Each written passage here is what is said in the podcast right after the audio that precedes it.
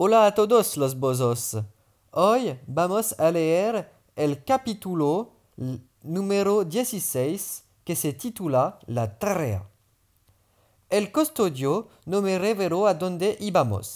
Me guió por otro sendero que discurría por los jardines de Magdalene.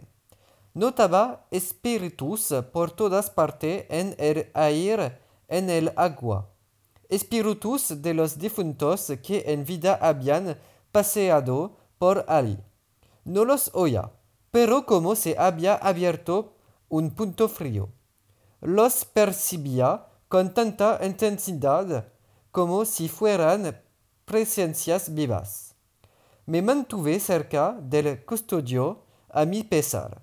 Suponía que si alguno de aquellos espíritus era maligno, él podría repelerlo más eficazmente que yo.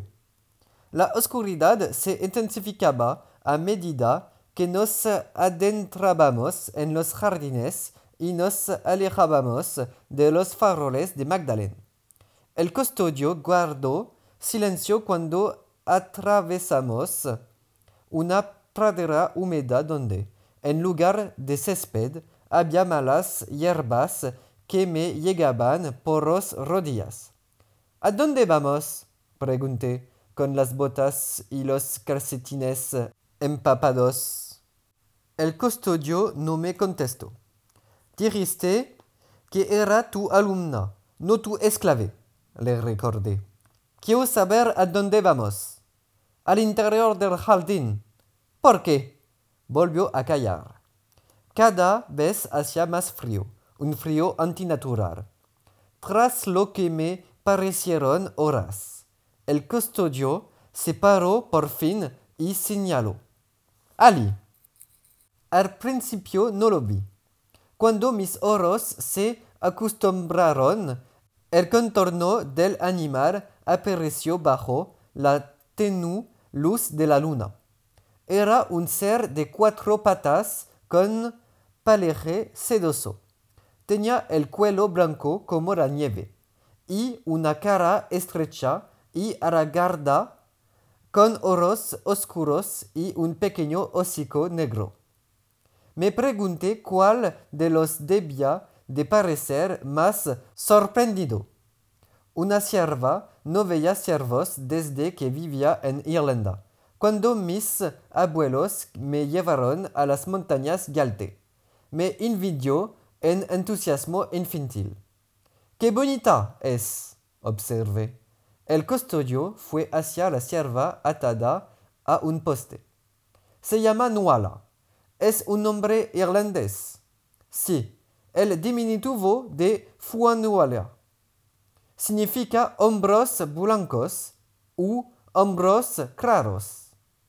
Volví a y vi que tenía dos grandes manchas blancas a ambos lados del cuello. ¿Quién le puso ese nombre? En Sion era arriesgado ponerles nombres irlandeses a los niños, a las mascotas. Podías sospechar que simpatizabas con los alborotadores de las revueltas de Molby. Fui yo.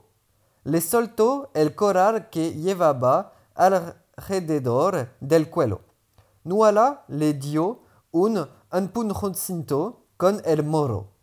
Creí que echaría a querer, pero se quedó quieta mirando al custodio. Él le habló en un idioma que no supe identificar y le acarició el cuello. Me pareció que ella lo escuchaba cautivada. ¿Quieres darle de comer? El custodio se sacó una manzana roja de la manga. Le encantan las manzanas. Me la lanzó, Nuala me miró y movió el hocico. Con cuidado, dijo el custodio. Se asusta fácilmente cuando hay un punto frío abierto cerca. Yo no quiera asustarla, pero no le tenía miedo al custodio. ¿Cómo iba a tenérmelo a mí? Estiré el brazo ofreciéndole la manzana. la sierva olfateó el fruto. El custodio dijo algo más y entonces Nuala corrió la manzana. Tendrás que perdonarla. Tiene mucha hambre. Le dio unas palmaditas en el cuello y sacó otra manzana. Tengo muy pocas oportunidades de venir a verla. Pero si vive a Magdalene. Sí, pero he de tener cuidado. No está permitido tener animales dentro de la ciudad. Entonces, ¿por qué la tienes? Por la compañía que me hace y por ti? ¿Por mí? Nuala te estaba esperando. Se sentó sobre una roca plana y dijo que Nuala fuera hacia los árboles. Eres onirambula. ¿Qué significa eso para ti? No me había llevado así para dar de comer a una sierva. ¿Que estoy en sintonía con el éter? ¿Qué más? Puedo percibir otros onijosares desde lejos? Y la actividad etérea en general. Exactamente. Ese es tu don primario, lo esencial. Una sensibilidad al éter acentuada, una conciencia que no posean la mayoría de los clarividentes. Proviene de tu cordón argenteo que es flexible. Te permite desplazar tu espíritu del centro de tu onijosaje, ensanchar tu percepción del mundo. Eso haría enloquecer en la mayoría de, tu, de los clarividentes. Pero cuando entrenamos en la pradera, te animé a lanzar tu espíritu contra mi onirosaje, a atacarlo, sus ojos ardían en la penumbra. Tienes potencial para hacer algo más que sencillamente percibir el éter.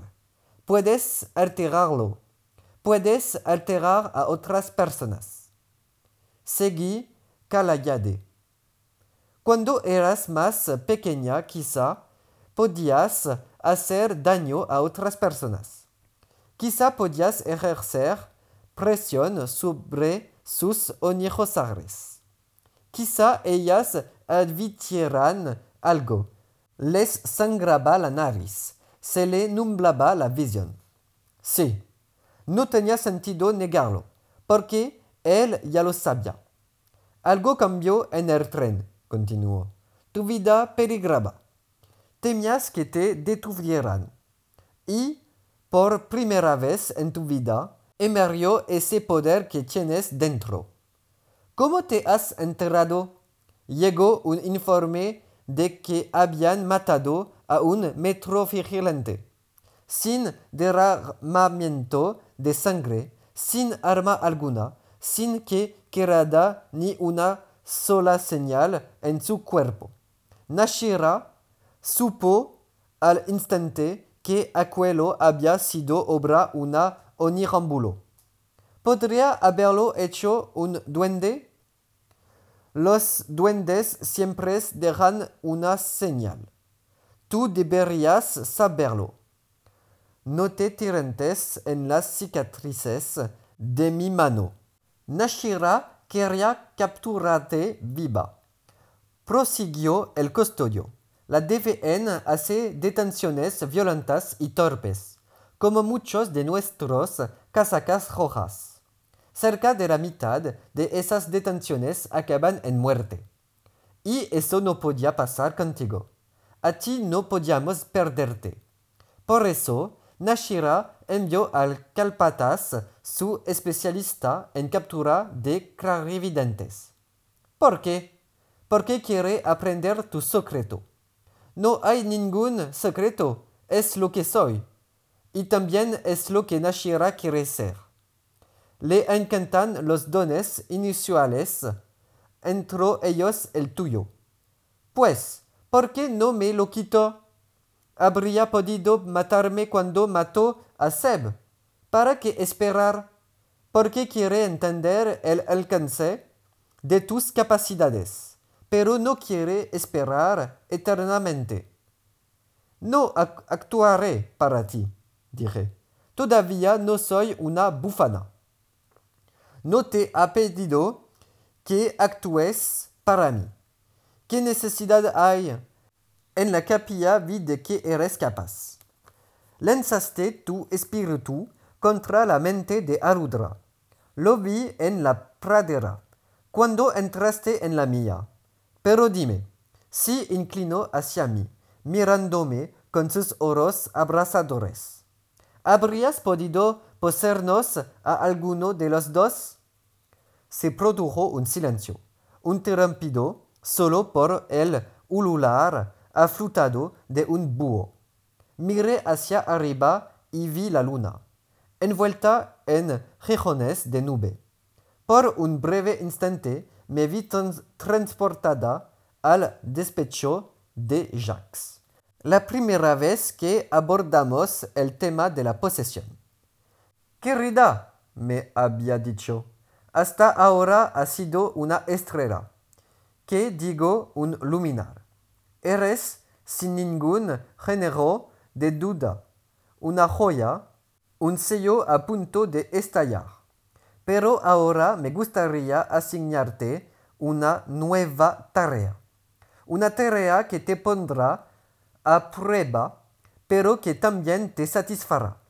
Me pidió que obligara a mi mente a entrar en la suya, que intentara controlar su cuerpo. Esa idea me había conmocionado.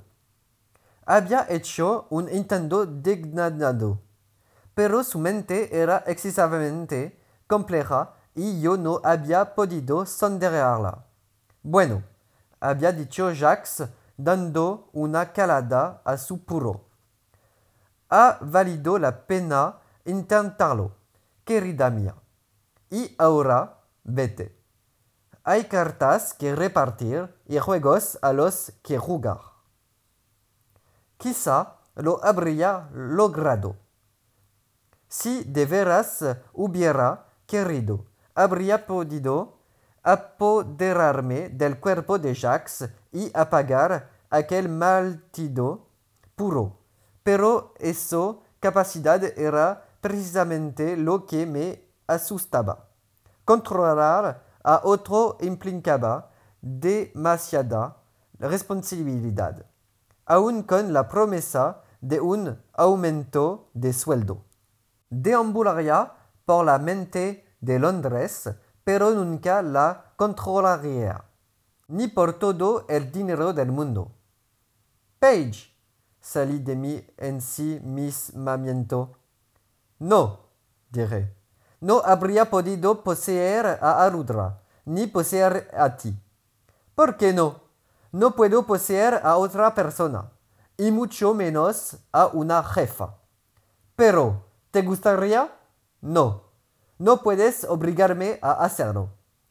No tengo intención de obligarte. Solo te estoy ofreciendo la oportunidad de ampliar tus horizontes, como decís vosotros. Causando dolor. Si se hace la posesión, no tiene por qué causar dolor.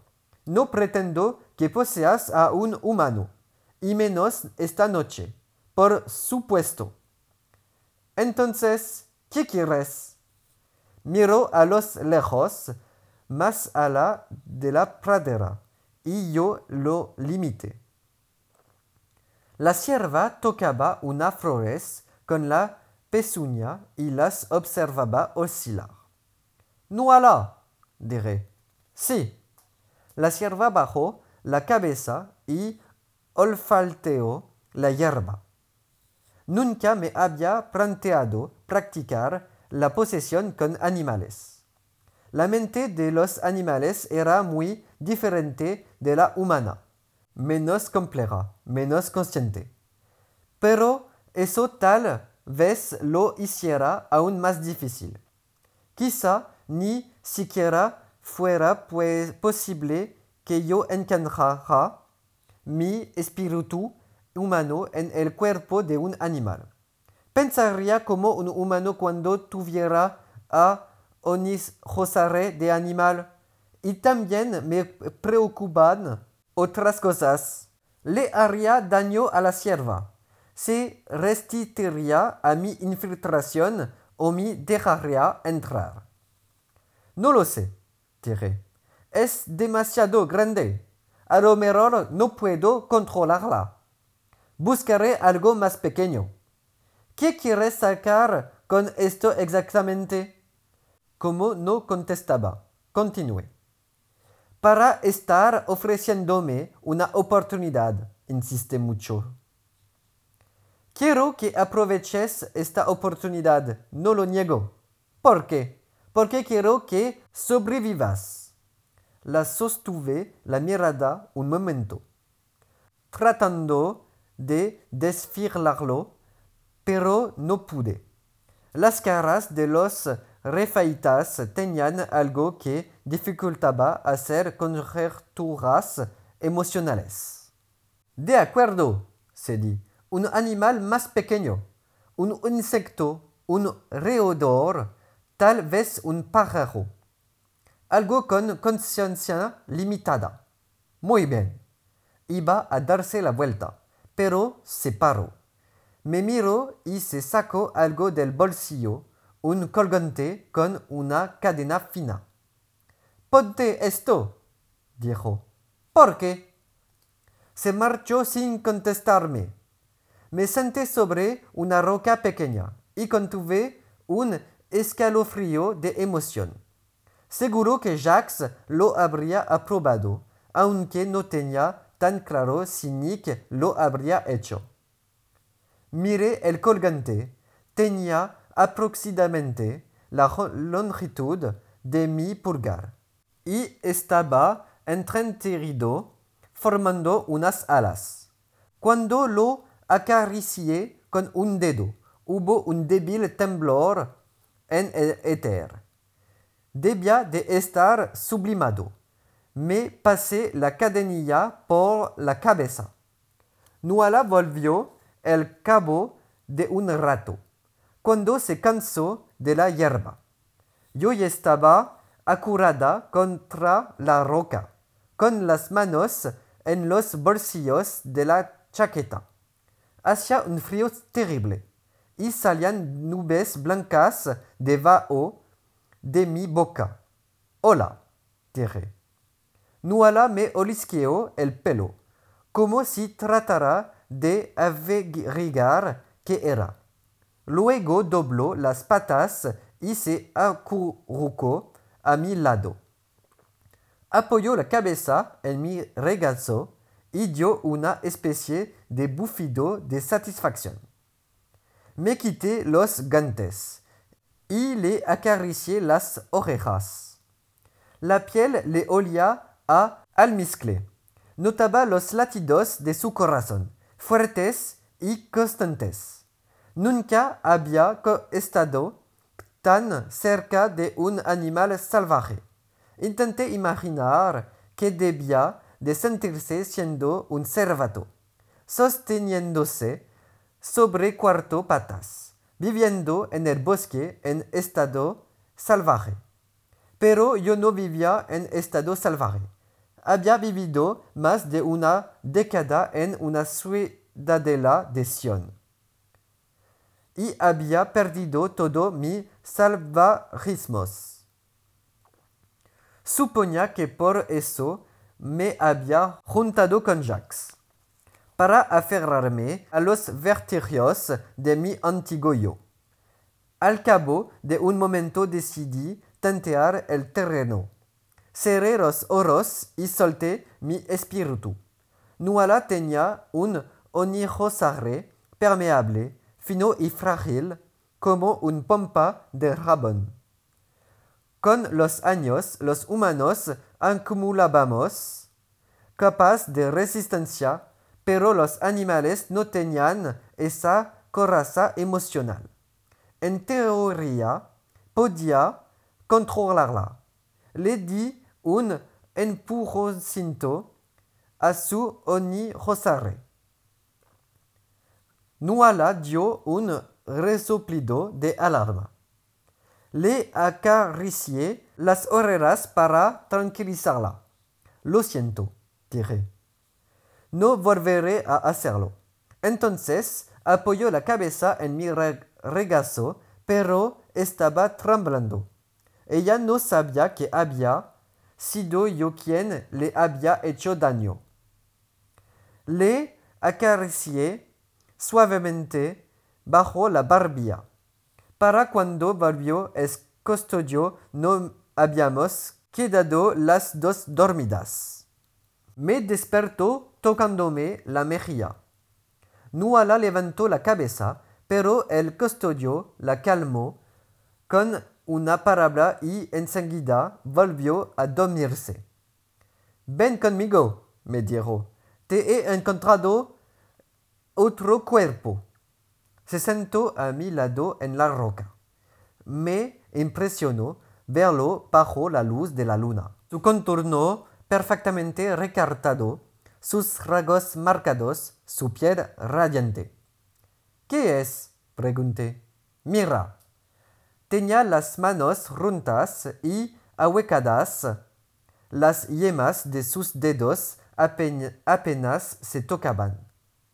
Miré y vi un insecto frágil, una mariposa o una polilla. Costaba distinguirlo con tan poca luz. Cuando la he encontrado estaba inactiva, dijo. Todavía está estado letárgico. Y pensando que así sería más fácil. Entonces una mariposa temblaba ligeramente en sus manos. Los puntos fríos asustan a los animales, dijo en voz baja. Perciben que hay un conducto abierto hacia el infrumando. ¿Por qué lo has abierto? Ahora lo verás. Me miro a los oros. ¿Estás dispuesta a intentar una posesión? Sí, lo intentaré. Sus oros resplandecieron ardientes como brasas. Seguramente ya lo sabes, diré. Pero mi cuerpo se ve a desplomar cuando lo abandone. Te agradecería que me sujetaras. Tuve que obligarme a decir esas palabras. Detestaba tener que pedirle un favor aunque fuera algo tan obvio y sencillo. Por supuesto, debía la mirada. Inspiré hondo y solté mi espíritu. Inmediatamente se me nublaron los sentidos y vi mi onirrosaje. Ya sentía el éter. Fue fortaleciéndose a medida que me acercaba al borde del prado de amapolas donde estaba oscuro. El éter estaba esperándome ahí. Salte. Vi que mi cordón argenteo se desenredaba de mi onirrosaje, proporcionándome un camino de regreso. El onirrosaje del custodio estaba cerca. La mariposa solo era un puntito a un grano de arena junto a una canica. Me deslicé dentro a su mente. Mi receptor no se retrajo, no dio ni la más leve sacudida. Me hallaba en un mundo de sueños, un mundo de color bañado en una luz ocre. La mariposa pasaba los días alimentándose en las flores cuyos vivos colores componían todos sus recuerdos. Aromas de ambrosía llegaban flotante de todas partes. Lavanda, hierbas y rosas. Caminé por el onirosaje cubierto de rocio y me hacia la zona más luminosa. Caía polen formando remolinos de los árboles cargados de flores y quedaba prendido en mi pelo. Nunca me había sentido tan libre.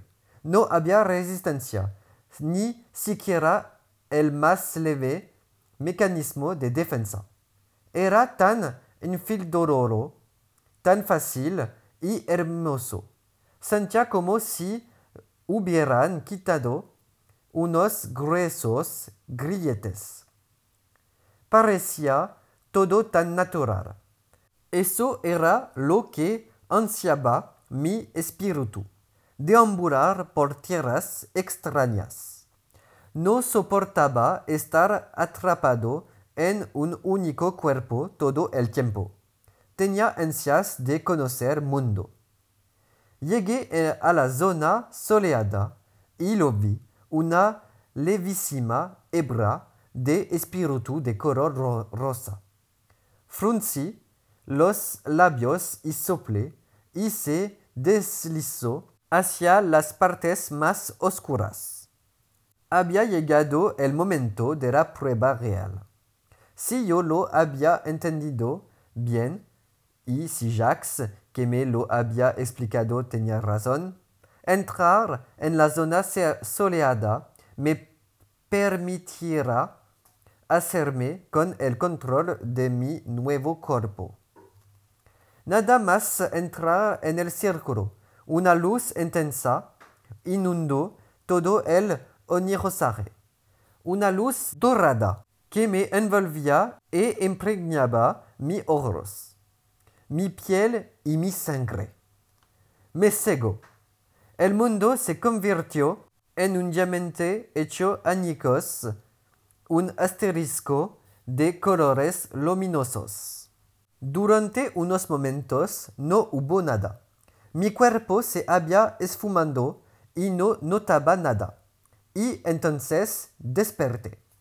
Lo primero que sentí fue pánico. ¿Dónde estaban mis brazos, mis piernas? Un momento. Veía apenas. Pero todo estaba teñido de morado. Y el verde de la hierba era tan intenso que me dañaba los ojos. Un espasmo sacudió mis endebles extremidades.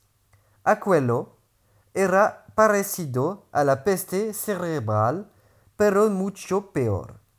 Estaba aplastada, asfixiada, gritando sin labios ni voz. Y que eran esas cosas que tenía pegadas a los costados. Intenté moverme y esas cosas se estremecieron como si estuviera agonizando. Sin proponérmelo, salí de la mariposa y volví a mi cuerpo. Temblaba de pies a cabeza y respiraba a bosquedas. Rasbalé de la roca y caí al suelo a cuatro patas. Page, me dieron arcadas. Se me llenó la boca de un sabor ácido y repugnante, pero no vomité nada. No volveré a hacerlo jamás, dije. ¿Qué ha pasado? Nada. Era, era tan fácil. Pero de repente, me desabroché la cramellera de la chaqueta, me costaba respirar. No puedo hacerlo. El custodio guardaba silencio. Se quedó mirando mientras yo me enjugaba el sudor de la frente y procuraba no hiperventilar. Pues lo has hecho, dijo entonces. Aunque haya sido doloroso, lo has hecho. Ha movido las alas. Crea que me iba a morir, pero lo has conseguido me apoyé en la roca. ¿Cuánto he durado? Cerca de medio minuto. Mejor de lo que yo esperaba, pero aún así lamentable. Jackson se habría partido de risa. Siento decepcionarte, dije. A lo mejor es que no soy tan buena como otros onirambulos. El custodio me miró con gesto serio. Eres buena, dijo, pero no te recrees.